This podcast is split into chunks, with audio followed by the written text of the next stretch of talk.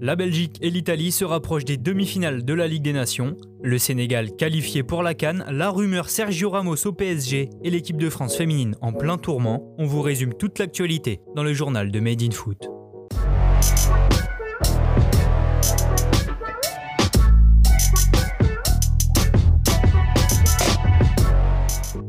La Belgique a frappé un grand coup hier soir en s'imposant 2-0 face à l'Angleterre dans le cadre de la cinquième journée de la Ligue des Nations. Bien trouvé par Lukaku, Yuri Tillmans a ouvert le score dès la dixième minute de jeu.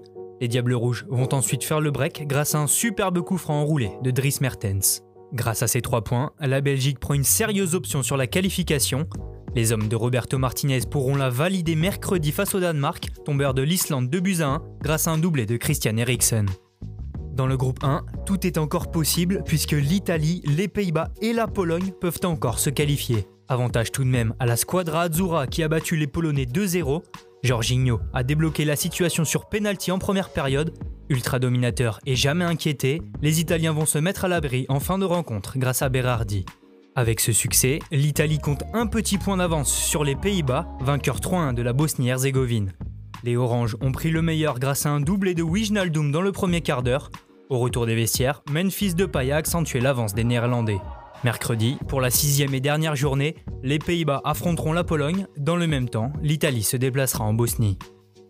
En Afrique, le Sénégal a décroché sa qualification pour la Cannes 2021 après une victoire 1-0 sur la pelouse de la Guinée-Bissau. Les Lions de la Teranga ont longtemps buté sur la défense adverse avant que l'inévitable Sadio Mané trouve la faille sur un rush solitaire en fin de match. Dans le même temps, les Comores ont fait un grand pas vers l'accession aux phases de groupe en s'imposant 2-1 chez eux face au Kenya. À deux journées de la fin, les Verts et Blancs sont leaders du groupe G avec 8 points et n'ont jamais été aussi proches d'une qualification historique pour la Cannes.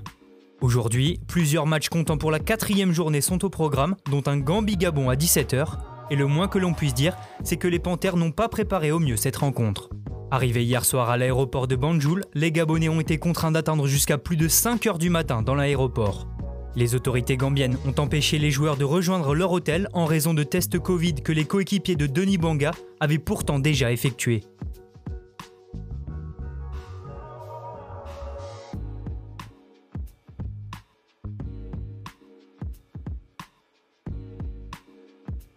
Pierre-Emerick Aubameyang et ses troupes ont même dû dormir à même le sol, une honte pour plusieurs joueurs gabonais. Sergio Ramos pourrait-il quitter le Real Madrid? Au club depuis 15 ans, le défenseur espagnol est en fin de contrat et n'a toujours pas prolongé avec les merengues.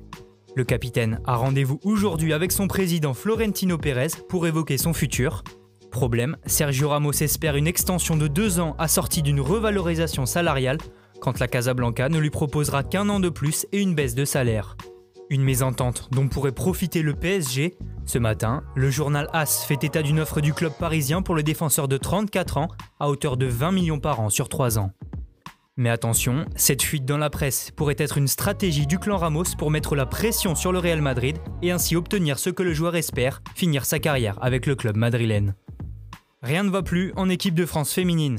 Après son éviction surprise des Bleus, la capitaine Amandine Henry a pris la parole hier dans le Canal Football Club.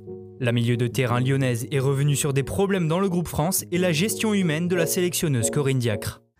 Et humainement, je voyais des filles pleurer dans leur chambre. Moi, personnellement, je pleurais parfois dans ma chambre parce que j'avais envie de, de, vivre cette Coupe du Monde. Et au final, euh, non, ça a été un chaos total en fait.